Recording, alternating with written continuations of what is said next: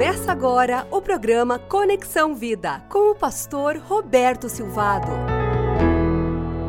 John Tierney, numa coluna do New York Times, ele fala sobre gratidão, sobre a importância de nós vivermos com o coração grato. E ele faz isso sem pensar em religião.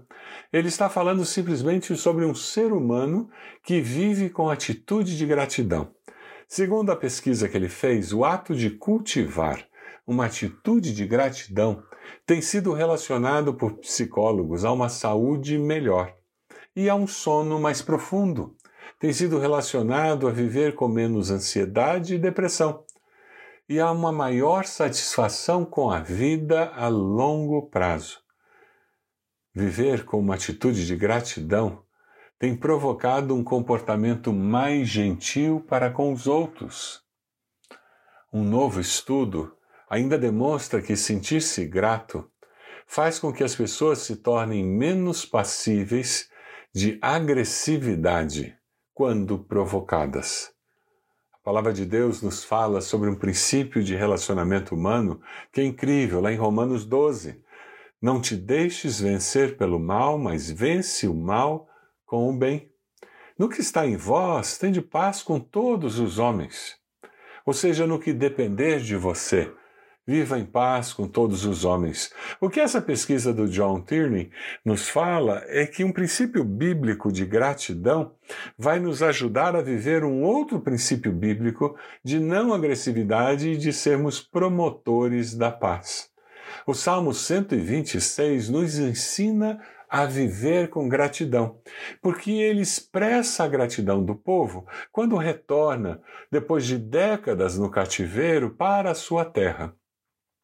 O salmo tem duas divisões.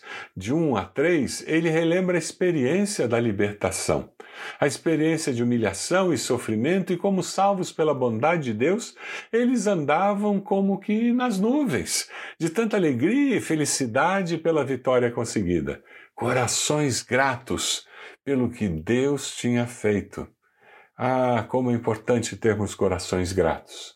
E do 4 ao 6 nesse salmo, nós encontramos uma oração pedindo que o Senhor venha mais uma vez e mude o futuro do seu povo. É interessante porque o, o povo estava chegando na sua terra e chocados porque descobriram destruição. Eles precisavam reconstruir o templo, eles precisavam reconstruir as casas, eles precisavam reconstruir os poços, eles precisavam reconstruir os muros da cidade, os portões da cidade, eles precisavam reconstruir uma vida. Aquela alegria, que veio com eles no caminho, porque vieram a pé da Babilônia, agora precisava brotar de um coração que enfrentava um tempo de provação, um tempo de dificuldades. Sermos gratos a Deus não depende das circunstâncias, mas depende de uma postura interna do coração. Alguém disse com muita sabedoria que as lágrimas do presente molham as sementes de alegria no futuro.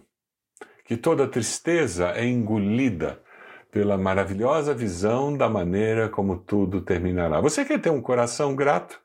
Eu posso dizer para você como é possível viver com um coração grato. Você precisa confiar em Deus e nas, no fato de que Ele é Senhor da história da sua vida. Quando eu confio em Deus e sei que Deus está no controle da história da minha vida, independente do que venha na minha direção, do que aconteça comigo, eu sei em quem tenho crido. E eu estou seguro que Ele guardará o meu tesouro até o dia final. Você tem pensado assim? Você tem vivido com esse senso de gratidão, essa postura de gratidão, independente das circunstâncias? Deus nos abençoa nas vitórias e nas derrotas. Nós conseguimos sim dizer: Eu creio em Deus, eu creio que Deus fez grandes coisas por mim e fará grandes coisas por mim. Você consegue fazer isso quando você crê no poder de Deus agindo na sua vida. Você crê nisso? Você aprendeu a estar contente em toda e qualquer situação, como o apóstolo Paulo diz, fome, tristeza, naufrágio, uh, tranquilidade. A vida é multicolorida, a vida é paradoxal. Quem conhece a Deus está seguro de que Deus está no controle da história da sua vida, sabe que Deus sempre age a seu favor.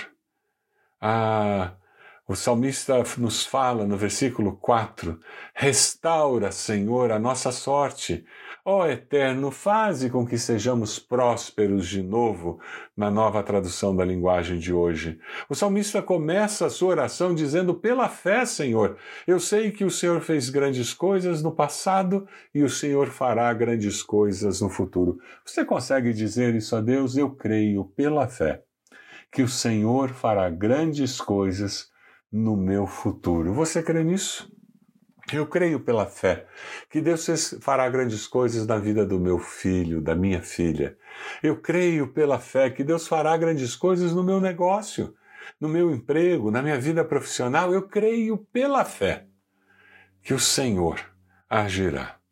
Eu quero trabalhar com você o conceito de que Satanás ele vai atirar dados inflamados, procurando colocar dúvida na sua mente, será mesmo? Mas e quando as coisas não dão certo por muito tempo, será que Deus ainda vai fazer? Você crê nisso? Ou você crê que Deus fará grandes coisas? É uma escolha, é uma decisão. E quando eu tomo essa decisão, eu começo a viver um momento novo. A ilustração que o salmista usa é sobre rios de deserto. Assim como a chuva enche de novo o leito seco dos rios, nos faça prosperar de novo. O rio do deserto é um rio que fica seco a maior parte do tempo. Mas quando as montanhas derretem, a água da neve derretida enche muitos leitos de rios. E muitas vezes essa água sai e vai nos lençóis freáticos e lá de baixo ela brota em grutas e enche o leito de vários rios. Que alegria saber que eu posso estar olhando e talvez você esteja assim, olhando um leito seco.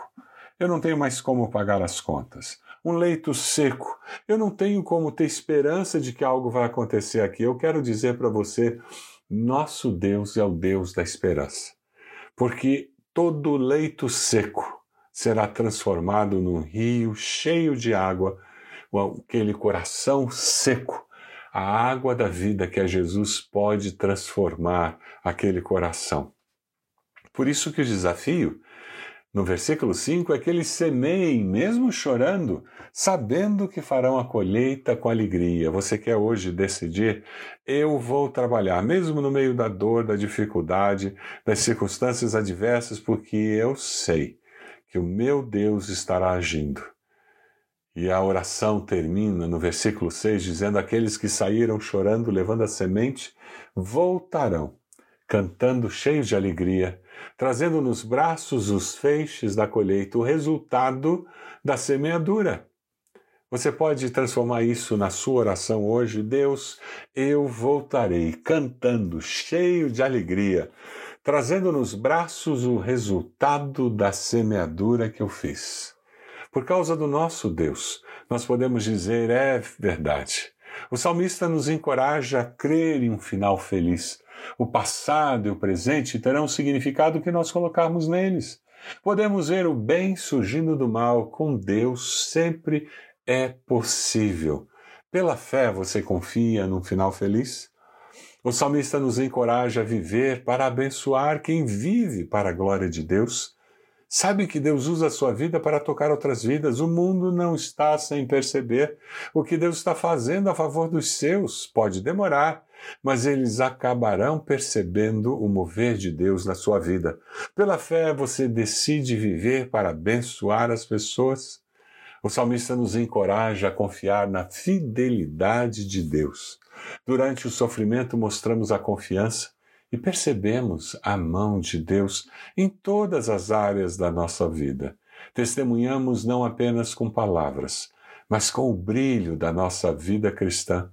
Pela fé, você vai crescer nos momentos de dor e confiar na fidelidade de Deus. o salmista nos encoraja a dar graças a Deus.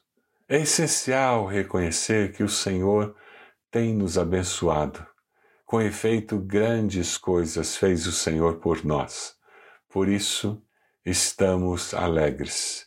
Porque a alegria do Senhor é a nossa força.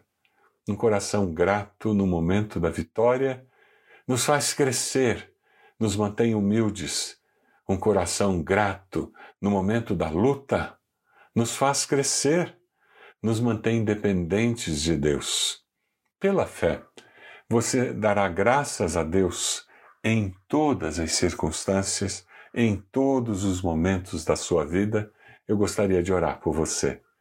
Ó Deus amado, eu quero orar por cada pessoa que nos ouve agora e pedir graça, bênção, misericórdia do Senhor sobre essas vidas, pedir que o Senhor esteja abençoando-as, abençoando suas famílias, a sua igreja, que elas possam ter um coração agradecido que abençoe pessoas e que faça com que pessoas percebam a bondade do Senhor revelada nas suas vidas. Toma cada um deles em tuas mãos. Abençoa-os em nome de Jesus. Amém. Que Deus abençoe sua vida, sua família, sua igreja. Que você possa viver com um coração agradecido. Você acompanhou o programa Conexão Vida. Acesse bacacheri.org e conheça um pouco mais da IBB, uma igreja viva.